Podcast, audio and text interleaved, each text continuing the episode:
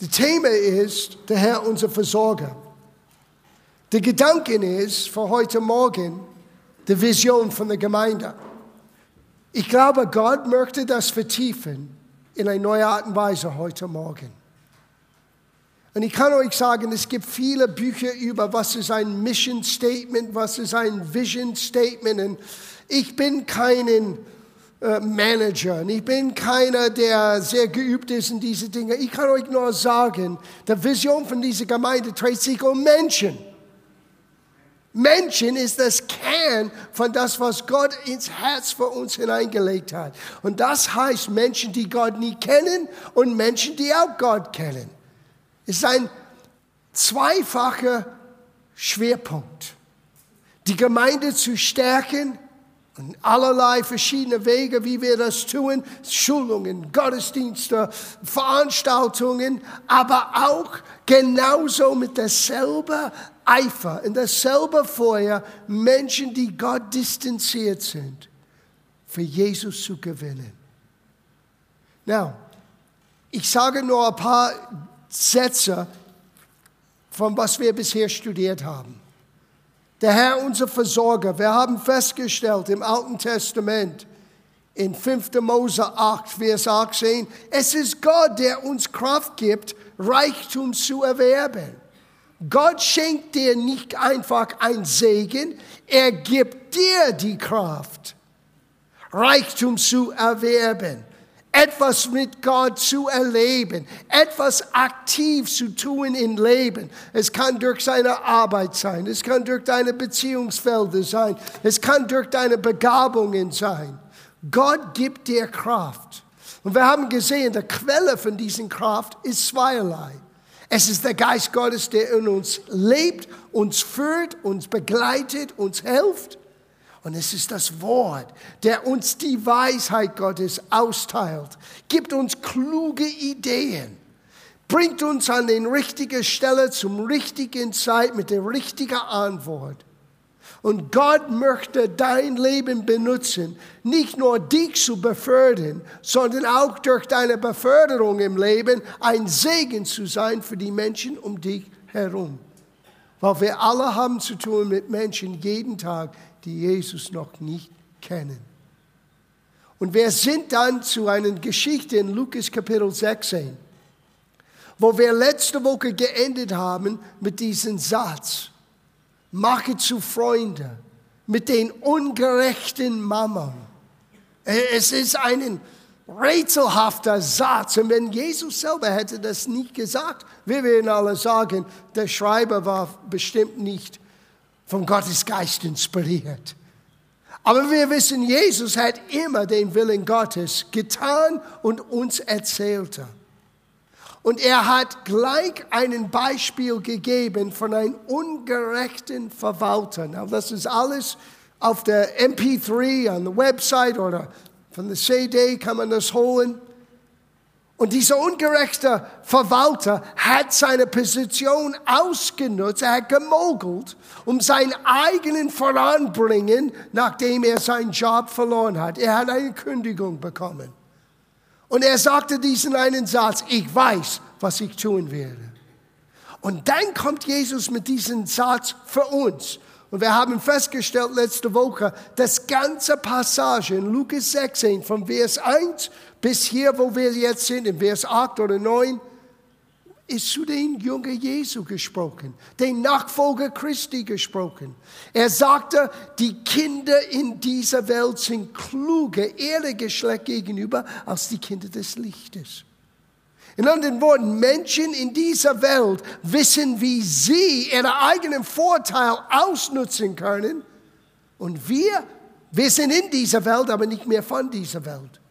Und Gott hat Weisheit für uns. Es ist das, was die Kraft Gottes freisetzt, um uns zu helfen, was er nannte im Alten Testament Reichtum zu erwerben. Das heißt Versorgung zu erleben. Und Versorgung ist nicht immer das, was du brauchst finanziell. Wir schränken das zu ein. Manchmal du hast ein seelisches Bedürfnis, ein eine körperliche Bedürfnis, eine Beziehungsebene Bedürfnis und Geld wird es nicht ausgleichen. Es kann sein, du bist so geplagt mit Sorgen und Ängsten und du brauchst einen Weg aus und du brauchst die Weisheit Gottes. Gott ist all das für dich und so viel mehr. Und dann kommt Jesus, nachdem er gesagt hat, die Kinder in dieser Welt oder die Kinder der Dunkelheit sind kluger in ihrem Geschlecht gegenüber als die Kinder des Lichtes. Ich sage euch, wir lesen das zusammen und da wollen wir das abfangen. In Vers 9, ich sage euch, Macht euch Freunde mit dem ungerechten Mammen, auf das, wenn ihr euch ausgeht, in den Worten, wenn dein Leben zu Ende ist, sie euch aufnehmen in den ewigen Hüten. Der ungerechten Verwalter, das Jesus benutzt als Beispiel, hat versorgt durch seine Mogelei, durch seinen Betrug, dass nachdem er seine Arbeit verloren hat, er wäre gut aufgehoben. Und dann Jesus sagte, ihr machet euch Freunde mit eurem Geld. Das ist, was ungerechten Mammon eigentlich bedeutet. Das ist ein biblischer Begriff für Geld. Dein Substanz, dein, das, was dein Leben ausmacht. Das ist ein rätselhafter Satz. Und wir wollen jetzt anschauen, was Jesus meinte, aber ich möchte das direkt auf uns als Gemeinde beziehen. Es ist manchmal für Menschen rätselhaft, warum tut die Gemeinde, was die Gemeinde tut in all die Jahren. ZB, warum machen wir seit fast 30 Jahren Gospel Art? Es gibt gewisse Dinge, die verständlich sind für uns Christen. Wenn wir äh, Pastor Stefan nach Pakistan helfen, das ist verständlich. Er steht auf der Bühne, er verkündigt das Evangelium. Aber wir hatten damals, mehr oder nicht, wir waren beide in einer Krise. Und nicht unbedingt miteinander, es war eine Glaubenskrise. Weil wir sind nur so weit gekommen aus der Profi-Ehepaar Pastoren in dieser Gemeinde. In der äußerlichen Erscheinung mit das, was wir getan haben, wir hatten Erfolg. Reiste überall in der Welt, predigte manchmal zu Tausenden von Menschen haben Gott gelebt, wie er außergewöhnliche Dinge getan, Nationen verändert, inklusive Südafrika. Südafrika ist für uns ein ganz besonderer Ort, weil wir haben so vieles in Afrika erlebt in den 80er und 90er Jahren. Und dann fing Gott an, uns zu verändern. Es war sehr frustrierend, weil wir lebten bis dahin nur für die Gemeinde. Wir lebten nur dahin für die Bibelschule, lebten nur dahin für das, was innerhalb unserer heile Welt aktiv war. Und außerhalb der Gemeindemauern. Wir haben immer natürlich gebetet, dass Gott die Welt verändert. Wir haben das gesungen, wir haben das gebetet, wir haben das proklamiert. Aber wir hatten wirklich effektiv sehr, sehr wenig getan, um etwas in der Gesellschaft zu bewegen. Und das hat in uns eine Veränderung anbegonnen. In uns eine Veränderung, eine Hunger. Gott, was ist das? So bin ich auf diese Passage gestoßen. Nimm, was du hast und gewinne Freunde. Okay, zuerst, wer ist mein Freund? Wer ist ein Freund von Jesus, könnte man sagen. Ich lese etwas, was Jesus sagte, und dann vielleicht ist es für euch selbstverständlich. Johannes 15, Vers 14. Ihr seid meine Freunde. Welche ihr? Seine Jünger, seine Nachfolger. Ihr seid meine Freunde, wenn ihr alles tut, was ich euch gebiete. Ich nenne euch nicht mehr Knechte, denn der Knecht weiß nicht, was sein Herr tut. Euch aber habe ich Freunde genannt, weil ich alles, was ich von meinem Vater gehört habe, euch kundgetan habe. Jedes Mal, wenn ein Mensch zum Glauben kommt, jedes Mal, wenn ein Mensch sagt, Jesus, ich möchte dich nachfolgen, ich möchte ein Nachfolger Christi sein, ist ein neuer Freund für Jesus und auch für uns als Gläubiger gewonnen. So wenn Jesus sagte, machet Freunde mit den ungerechten Mammen, er sagte, hey, das Geld spielt so eine Rolle für so viele Leute, aber ich sage dir eins, wenn du Gottes Versorgung wirklich erleben möchtest, musst du Gottes Prioritäten haben. Und ihr müsst beginnen, das, was ich euch anvertraut habe, umzusetzen, um Menschen für Christus zu gewinnen. Na, das war für mich ein Schock, nur dieser Begriff, gewinnen. Ich werde nie vergessen. Ich habe sogar ein Buch geschrieben darüber. Gewinne ein Freund, verändere deine Welt. Das Buch liegt immer noch in meinem Computer. Ich habe das in diesem Sommer, ich glaube, das war 92, wo ich beschäftigt war mit dieser Thematik. Wir waren äh, als Familie in Südfrankreich und die ganze Familie war zusammen, mehr als Schwester, mehr als Brüder, alle Kids, alle Cousinen, wir waren alle zusammen und ich hatte damals einen uralten Laptop, das, das war cutting edge damals. Und ich habe jeden Abend getippt und geschrieben, ein ganzes Buch, ich habe das noch nicht auf Deutsch gebracht, ich habe das noch nie veröffentlicht. Aber es hat begonnen an dieser Reise, als ich wollte weggehen aus meinem Büro. Ciao, Elizabeth, wir sehen uns in ein paar Wochen. Und ich sah ein Bibel auf meinem Schreibtisch, der scheinbar ein Teenager vergessen hat. Es war eine Hoffnung für alle. Es war wunderschön gemalt. Das heißt, derjenige, der diese Bibel gehört hat, war sehr gelangweilig in meinem Predigen. Und hat sehr schön überall gemalt und alles in verschiedene Farben. Und Gott sagte zu mir, nimm das mit. Und ich sagte, na, das ist ein moderner Übersetzung. Ich bin ein Bibellehrer. Ich möchte den Griechisch, den Hebräisch. Gott sagt, nimm das mit. Damals war das für mich ein Paradigm Shift. Das war ein total neues Denken. Warum möchte ich einen ausgelegte Übersetzung? Das ist nicht eine Wort für Wort Übersetzung. Das ist eine moderne Übersetzung. Was soll ich mit das Ding? Gott sagt, nimm's mit. So, ich habe es mitgenommen und ich sage euch, ich lüge nicht. Ich habe den Bibel bei dem ersten Abend von, von München nach Frankreich, Südfrankreich zu fahren, das ist eine lange Fahrt. Ich bin müde, nimmt das Bibel auf, ich mag das auf und ich komme gleich zu dem Ort, wo Jesus seinen Jünger berufen hat. Und ich las das in der Hoffnung für alle. Lass mich das für euch vorlesen. Markus Kapitel 1. Ich habe meine Bibel aufgeschlagen in der Hoffnung für alle. Und äh, das war gegen meinen Würde als Prediger. Inzwischen, ihr merkt, wie oft ich der Hoffnung für alle zitiere. Was ist so hilfreich. Aber damals war ich ein bisschen, ja, nicht ein bisschen, extrem überheblich. Da forderte Jesus sie auf, Vers 17. Kommt mit mir, ich will euch zeigen, wie ihr Menschen für Gott gewinnen könnt. Und ich habe das angeschaut und ich sagte, was? Bis hier dachte ich nur an Evangelisation. Bisher dachte ich nur an, an, wir müssen verkündigen, verkündigen. Yes, verkündigen ist wichtig, aber Menschens Herzen und Vertrauen zu gewinnen ist genauso wichtig, weil Menschen sind nur bereit zu hören, wenn sie vertrauen den Quelle von den Aussagen. Oftmals die Gemeinde hat nicht den Vertrauen von Menschen gewonnen. Oftmals wir Christen zahlen nicht den Preis, was notwendig ist. Ich sage dir, ganz ehrlich, über die Jahre, es ist so viel einfacher, ein Pult aufzustellen und ich werde erzählen, was es geschehen ist an Karfreitag und niemand wird kommen oder ein paar Heiligen.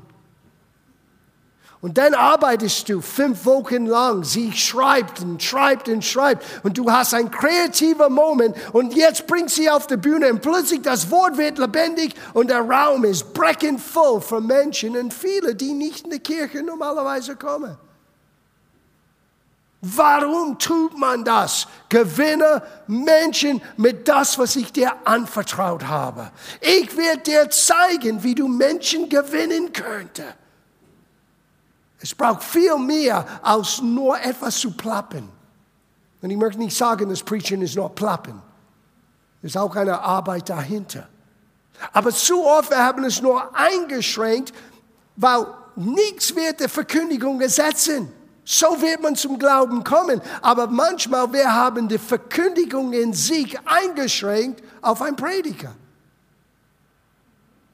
Der Verkündiger kann auch in viele Wege kommen. Ich habe das erlebt als Musiker. Ich habe das erlebt durch Mariana, als wir in der Rathaus waren vor ein paar Wochen. als sie spielte Hände und die Menschen waren, ich sagte, du, du, du hast es gespürt, die waren so offen als der Bürgermeister aufstand und erklärte, was für ihn dieser Abend bedeutete. Auch geistlich bedeutet. Wir sind gesegnet, dass wir einen Bürgermeister hier in Feldkirchen haben, der wirklich ein Vertrauen in Gott hat und hat sich nicht geschämt, das zu sagen. Das hat uns alle berührt, die anwesend waren, als er das sagte. Das musste er nicht sagen, aber er war selber berührt, selber ermutigt. Ich habe diese Woche geschrieben und ich habe ihm gesagt, seit Jahren beten wir für ihn. Und wir beten weiterhin, weiterhin für ihn und seinen ganzen Mitarbeiter. Und es war so schön, das zu tun. Ich freue mich schon jetzt auf das nächste, was immer es sein wird, für Feldkirchen. Ihr Lieben, wenn man fragt, was ist die Vision von der Gemeinde? Dann muss man an zwei Dinge denken, weil wir leben in zwei Bereichen. An das Königreich Gottes? Ja. Und das war immer für mich wichtig, dass dieser Ort ist nicht ein Ort, der nur an sich selber denkt. Wir müssen Königreich denken haben. Das heißt, jede Gemeinde, jeder Dienst, wir brauchen eine Vielfalt. Wir müssen bereit sein, unseren Geschwistern zu helfen, für sie zu beten, sie zu unterstützen, auch wenn es uns nicht direkt betrifft.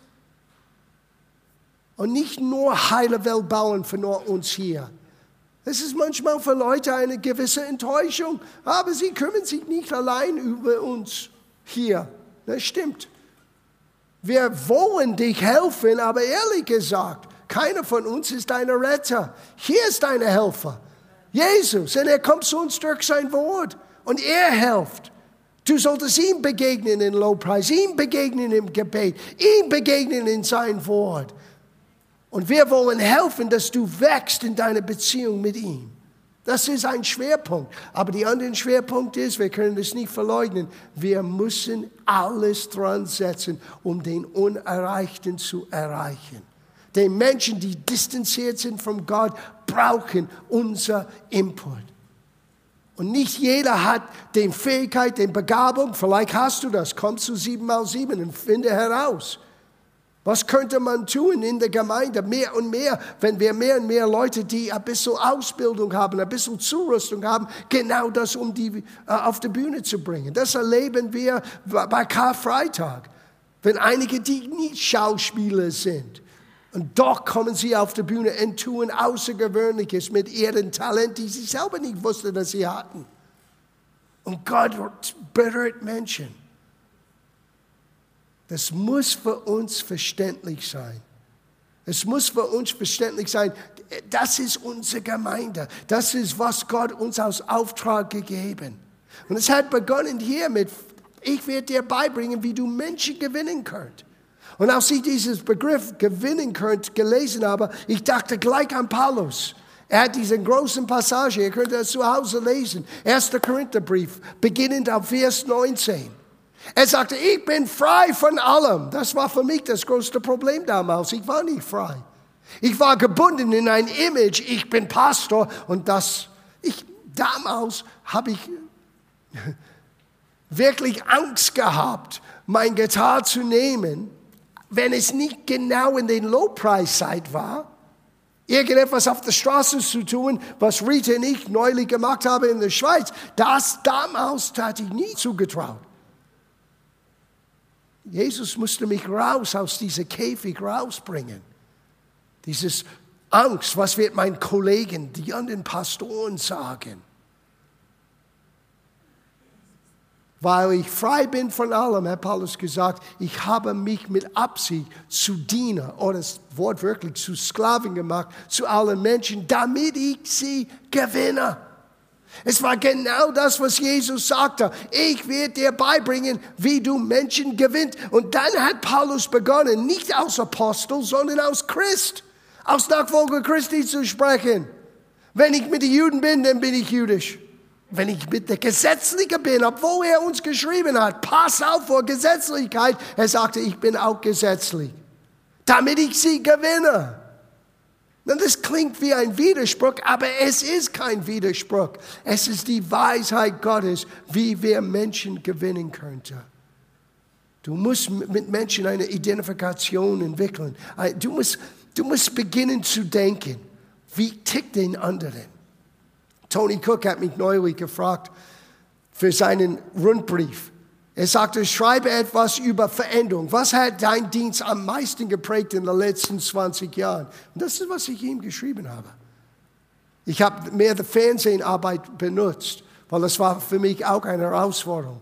Als Gott sagte, wir sollten im Fernsehen, an nicht christlicher Fernsehen, ganz stinknormalen Fernsehen, unsere Gottesdienste veröffentlichen. Mein erster Gedanke war, oh mein Gott, was wird die Menschen sagen, was wir verkündigen? Und ich habe gesagt zu diesen jüngeren Pastoren, die diesen Brief bekommen, das Erste, was ich getan habe, ich habe begonnen, mich selber zu hören, meinen eigenen Predigen. Ich meine, es ist eine Zumutung. Wenn er sollte das Sonntag für Sonntag zuhören und ich bin nicht bereit, meinen eigenen Predigt zu hören, und ich habe begonnen, eine Menge zu lernen über mein Christianese, über mein Wortwahl, die für einen Nicht-Insider völlig entfremdet war, völlig nicht verständlich war.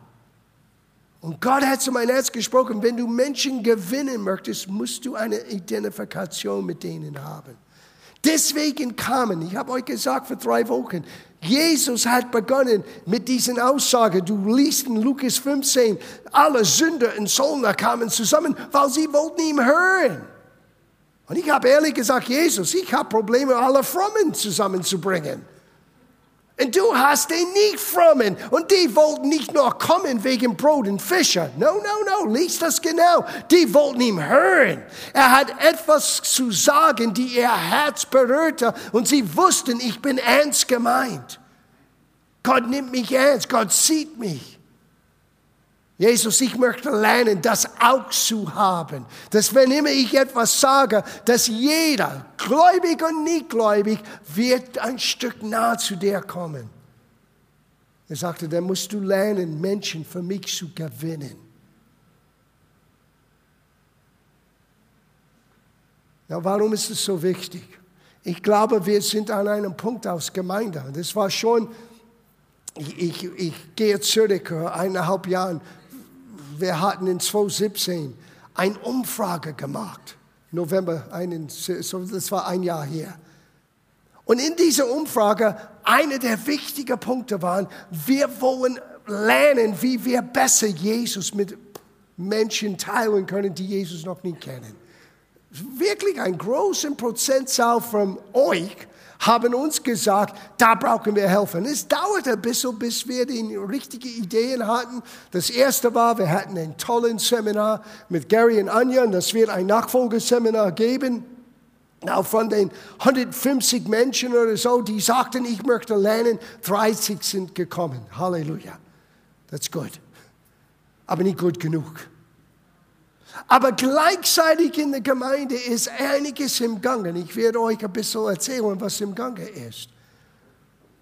Aber dahinter ist das Fundament von was diese Gemeinde eigentlich, was uns ein Existenzrecht gibt. Ray McCauley, mein Freund aus Südafrika, der Pastor, hat einmal gesagt, wenn deine Gemeinde würde nicht mehr plötzlich da sein, würde jemand in der Gesellschaft das überhaupt merken? Wow, was für eine Frage. Wird etwas fehlen? Wird die Leute überhaupt euch wahrnehmen? Na, ich war persönlich ermutigt an dem Abend, wo wir den Gottesdienst hatten bevor Meane spielte, eine, eine Dame kam auf mich zu und sagte, ähm, kennen Sie, und sie hat einen Namen erzählt, das war eine ehemalige Bibelschule von den 80er Jahren.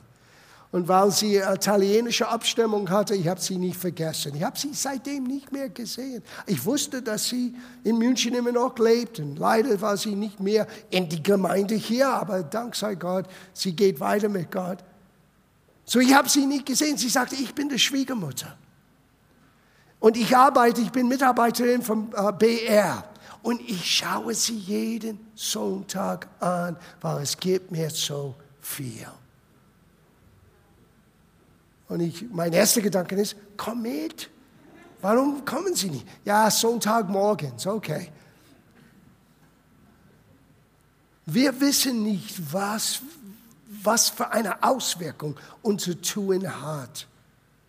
Aber wenn unsere Absicht ist, wir wollen nicht nur für uns tolle Programme erstellen, wir wollen auch Möglichkeiten haben, wo wir nicht nur persönlich, aber auch kollektiv Menschen für Gott gewinnen könnten. Dann das hat einen völlig anderen Ausgangspunkt. Und irgendwie Jesus sagte, was du tust mit deinem Geld. Er hat nicht gesagt, nicht nur dein Talent und deine Zeit. Natürlich, das ist inklusive. Er sagte, mit deinem Geld.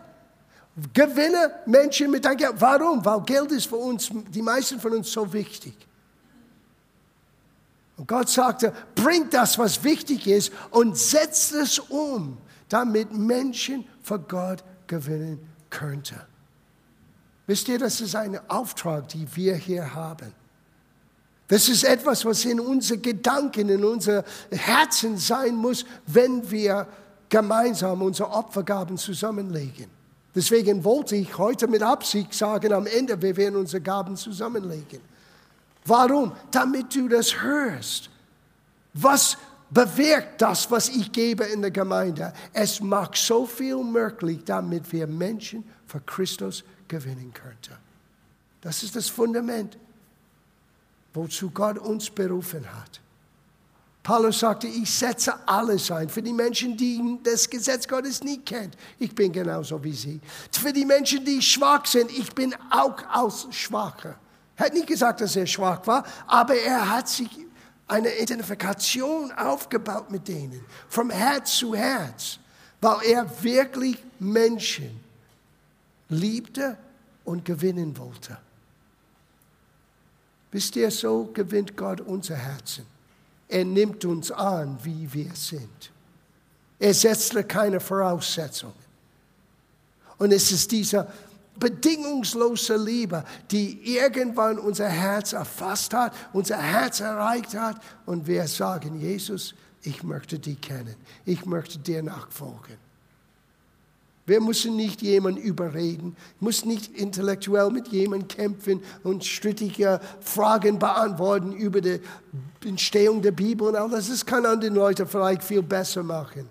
Aber eins kann ich tun. Ich kann das umsetzen, was ich habe, was ich bin, was ich tue, um jemanden zu gewinnen. Kann alle meinen Talent, alle meine Zeit, alle mein Vermögen investieren, damit ich das tue, damit mein Leben einen Unterschied ausmacht für jemand anderen. Weil Jesus sagte, die werden dich in den ewigen Hüten empfangen. Und das ist etwas, was wir manchmal mit großem Scheu nicht hören wollen. Du wirst nicht für immer und ewig in diesem irdischen Gefäß leben. Nur dieses Jahr allein, Trevor und ich haben zwei gute Freunde verloren nicht wirklich verloren, die sind im Himmel. Aber wir müssen Abschied nehmen von denen hier. Zwei gute Freunde, beide Prediger, beide Verkündiger. Und das ist unsere Realität. Und wenn wir zu einem Ende von unserem Leben kommen, das ist das Einzige, was fehlen wird. Was habe ich getan, damit andere Menschen gewonnen können für Jesus? That's it. Alles andere alle guten Wirken und vieles, was wir denken, ist so wichtig, wird nicht zu vergleichen mit den Menschen, die wegen unserer Gebete, unser Geben, unser Talent, unsere Bereitschaft zu gehen, unsere Bereitschaft, Menschen kennenzulernen und ihr Herzen und Vertrauen zu gewinnen, nichts wird mit das vergleichen. Und Jesus sagte, sie werden dich in den ewigen Hüten aufnehmen. Das ist nicht der Job von einem Pastor Stefan allein. Er ist Evangelist. Nein, nein. Evangelisten haben eine Aufgabe. Du bist ein Botschafter Christi. Und so wir haben eine persönliche Verantwortung und wir haben eine kollektive Verantwortung. Und dieses Denken, da müssen wir dagegen kämpfen, von Outsourcing. Wir lassen die Gemeindeleiterschaft das tun. Und wir beten für sie. No. Du musst wissen, ich bin ein Botschafter Christi. Du musst verstehen, Du bist einer, der von Gott berufen bist, einen Unterschied auszumachen. Und kollektiv. Das gehört zu unserer Berufung. Now, ich wollte eigentlich zu dem nächsten Satz kommen. Aber am Dienstag hat Gott zu meinem Herz gesprochen, am Mittwochmorgen. Er sagte, bleib. Ich wusste nicht, was, Trevor tun würde. Ich wusste nicht, was Meana, ehrlich gesagt, was ich sagen wollte. Ich wusste nicht von gewissen Dingen, die im Gange waren in der Gemeinde. Und Gott sagte, bleib bei das, weil es ist so wichtig. Die Gemeinde braucht zu hören, wozu wir hier sind. Was unsere Aufgabe ist, eine wichtige Aufgabe. Ja, ein Ort zu sein, wo wir Gott begegnen können. Das ist eine Begegnungsstelle für Gott wo wir wachsen können, wo wir von ihm mehr und mehr lernen können. Aber die Gemeinde ist auch berufen, in dieser Welt wie ein Stadt auf einem Hügel unübersehbar zu sein. Mit unserem Tun, mit unseren Bemühungen. Und wir haben versucht, das Beste aus den Gaben, die Gott uns gegeben hat, das zu tun. Und wir werden weiterhin das tun. So gleich diese Woche, am selben Morgen komme ich im Büro und wir hatten auch einen Leidenschaftstreffen und wir saßen zusammen und ähm, ich, Mike und Mary, wir haben ein bisschen geredet über was im Gange ist. Und dann erfuhr ich erstens von den tollen Resonanz von dem Seminar. Gary und Anja, vielen Dank für eure Bereitschaft, das zu tun. Und wir werden das nach, äh, nachholen in, in, in dem neuen Jahr. Aber dann sagte er mir von Erstens, wir haben einen in der Gemeinde, der seit drei Wochen oder vier Wochen wirklich im Herzen begonnen hat. Ich möchte bei Namen beten für die Menschen, die noch nicht von neuem geboren sind. Bekannte und Familien in unserer Gemeinde. Ich möchte für sie beten. Na, unser erster Gedanke war, das ist super cool, aber wir wollen Gebet nicht outsourcen. So, wir haben überlegt, wie können wir das tun, dass ein Gebetsteam für den Verlorenen entstehen kann, genauso mit Ernsthaftigkeit wie unser Gebetsteam für den Kranken und für die, die Nöte haben, hier jeden Sonntag beten. Ein Team wird entstehen, jetzt ab diesem Sonntag, für Gebet für unsere verlorenen Arbeitskollegen und Familienmitglieder, dass wir mit dieses Team täglich beten können. Das ist das eine. Das zweite ist, am selben Tag, die haben mir erzählt, oh, und einige unserer jungen Leute wollen ein Evangelisationsteam ganz zusammenbringen und das bekannt machen. Und die sind schon im Gange, aber die würden gerne, dass mehr Menschen wissen das. Die gehen auf Tollwood. Die wollen während der Adventszeit auf der Straße gehen und ich dachte, das ist so cool, das ist so eine Bestätigung, weil das ist genau, was Gott sagen möchte. Es ist an die Zeit, wo wir mit derselben Ernsthaftigkeit, wo wir beten für unsere Bedürfnisse, dass wir beten und vertrauen, dass Gott unsere unerreichten Bekannten und Familienmitglieder erreicht. Dazu ist Jesus zum Kreuz gegangen. Und das bringt eine Freude in dem Haus, die nichts ersetzen kann. Es gibt Freude im Haus, wenn Menschen zu Jesus kommen. Ich habe neulich gehört, Marina, wie war das in das Altersheim? Es war wunderschön. Die Herzen waren offen mit ihnen auf Augenhöhe, Vater unser. Super.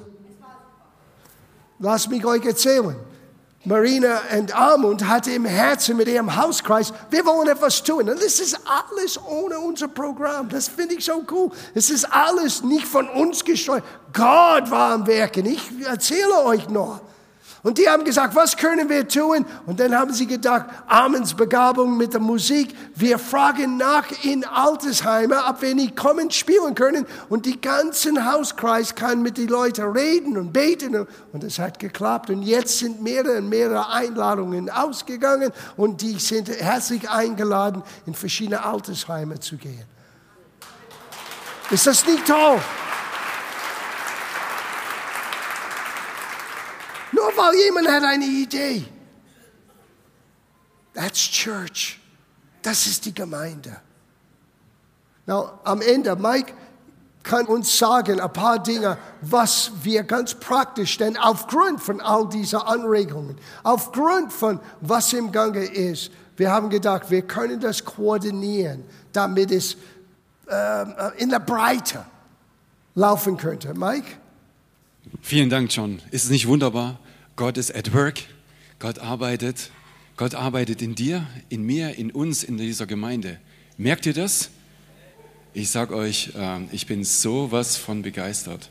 Ich meine, wir haben auf der einen Seite äh, festgestellt, dass jeder Zweite im Herzen weiß, eigentlich, eigentlich würde ich gerne, müsste ich gerne mehr tun, um das zu sagen, was in meinem Herzen ist. Jeder Zweite hat das von sich aus angegeben. Und ich sage dir, du gibst es an, weil Gott bei dir am Arbeiten ist. Gott möchte dich weiterbringen. Und für alle die, die gesagt haben, na, ich weiß noch nicht, auch er arbeitet an dir. Er arbeitet wirklich an jedem von uns und will uns da nach vorne bringen. Und damit es nicht nur dieser Aufruf bleibt, haben wir uns äh, in diesem äh, Seminar einiges überlegt für persönliche Evangelisation. Ich hatte euch schon gesagt, wir haben solche Kärtchen, vielleicht kann man das auch hinten nochmal zeigen. Ich bete für Familie, Freunde, Kollegen und Nachbarn. Und ich sage euch, es, der Alltag, es rutscht immer so schnell weg. Aber wir haben jetzt solche Kärtchen hinten ausgedruckt. Wenn dir jemand am Herzen gelegen ist, liegt, dann nimm du dieses Kärtchen und schreib diesen Namen drauf und mach dir bewusst, dass du für diesen Menschen, der dir am Herzen ist, betest.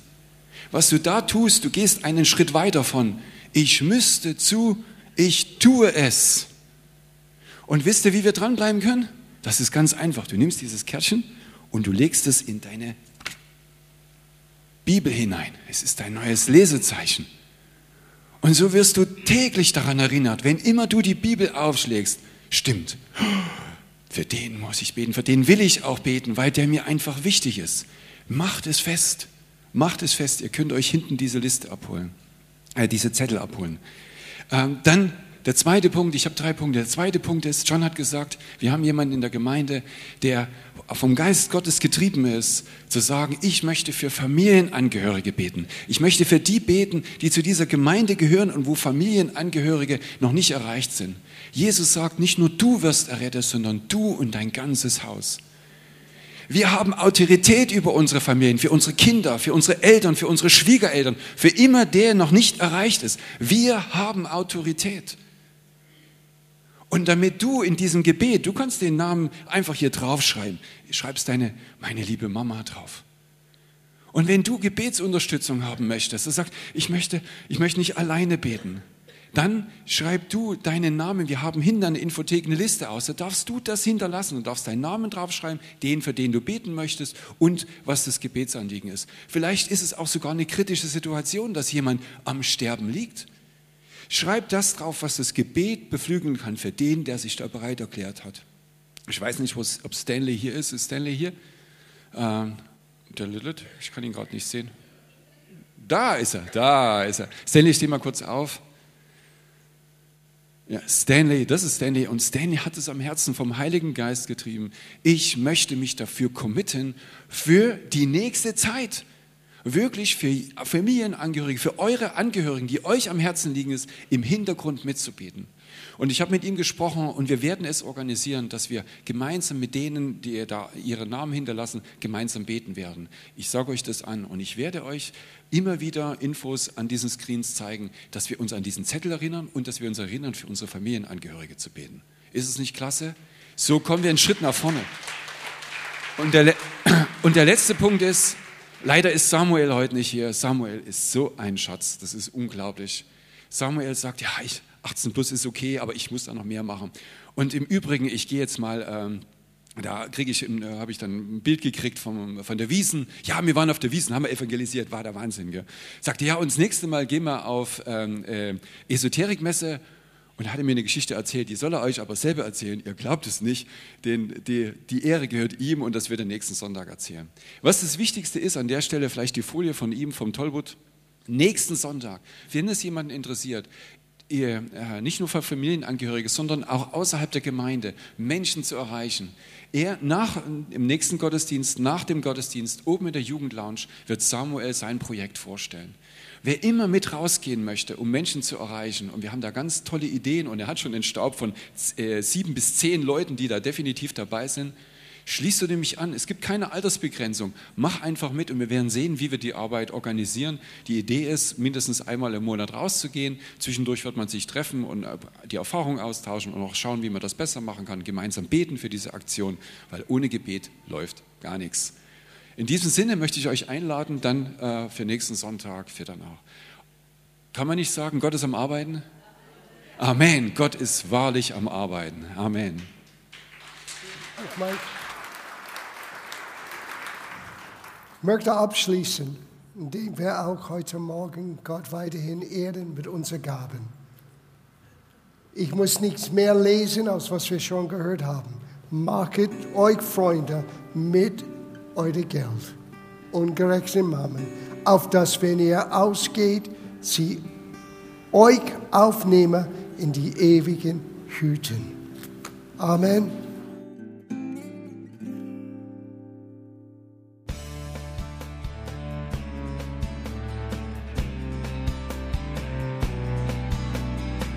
Liebe Zuhörer, das war ein Ausschnitt eines Gottesdienstes hier im Gospel Life Center.